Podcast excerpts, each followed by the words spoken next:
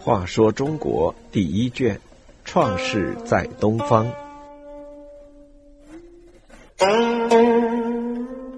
五十三，诸侯大会。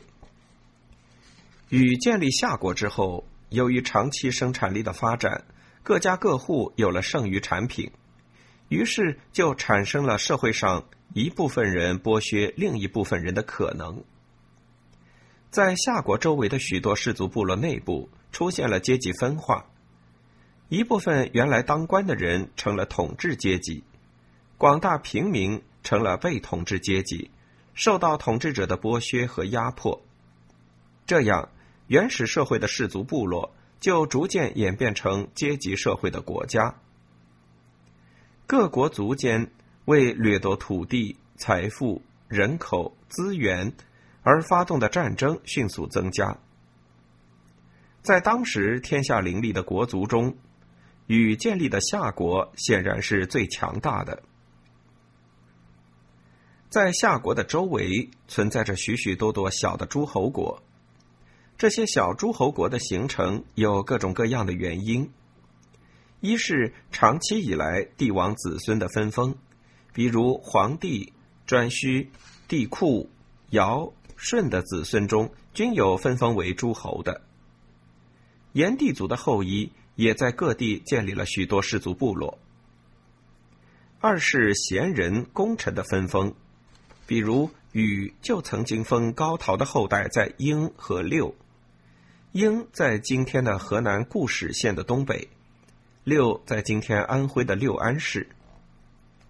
这些分封的后代都建立了小诸侯国。三是夏族自己的分封。据史书记载，自禹登位之后，自己及其后的继位者都分封其亲戚子孙到各地建立侯国，并且以其所建之国为姓，其中有。有护氏、有南氏、真荀氏、桐城氏、宝氏、费氏、启氏、曾氏、辛氏、明氏、真歌氏等等。四是周边非华夏民族，如东夷氏族部落联盟的首领太昊、少昊、蚩尤等等。在华夏部落联盟中任职的高陶和羿。原都是东夷氏族部落的酋长，这些东夷氏族部落这时也演变成了小诸侯国。为了检阅天下到底有多少诸侯国，建立各诸侯国的联盟，维护夏国对各诸侯国的同属关系，禹决定召开一次诸侯大会。大会的地点定在了黄河和长江之间。东夷和华夏中间的涂山，在今天安徽怀远县的东南。这个地方位置适中，各诸侯国来此距离都不远，可以吸引众多的诸侯国来参加。同时，涂山是禹妻子的故乡，禹因治水和他的妻子首次在这里相会，二人一见钟情，在此缔结良缘。因此，在这里举行诸侯大会，特别富有纪念意义。四方赶来的诸侯国首领多达万人以上，他们都带来了朝贺的礼物：大国献玉，小邦献帛及丝织物。史书记载当时的盛况说：“与会诸侯与涂山，执玉帛者万国。”在这次大会上，首先举行了隆重的祭天地仪式，表示禹是受命于天地，是天之子。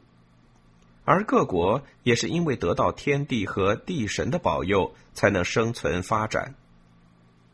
然后奏起了大夏之乐，表演气势恢宏、刚劲有力的舞蹈。许多从边远地方来的邦国首领欣赏了这声情并茂的乐舞。看到如此庄严的祭祀仪式，都赞美中原的先进文化。特别是在大夏乐舞中，歌颂了禹的治水之功和夏军的威武雄壮。大家都称赞禹的功德，表示愿意臣服。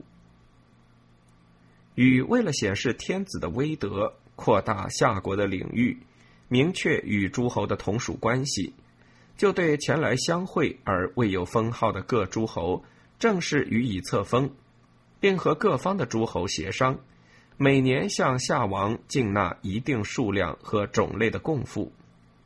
同时，夏王也将保护各诸侯国的权利，使其不受邻国的侵犯。这些来自黄河流域、大江南北以及边远地区的诸侯，表示一定要遵照天子之命去执行，团结在夏王周围。诸侯大会在热烈祥和的气氛中取得了圆满的效果。涂山诸侯大会之后，禹为了将这次有历史意义的盛大集会永远记载下来，就把各方诸侯进献的金，也就是青铜。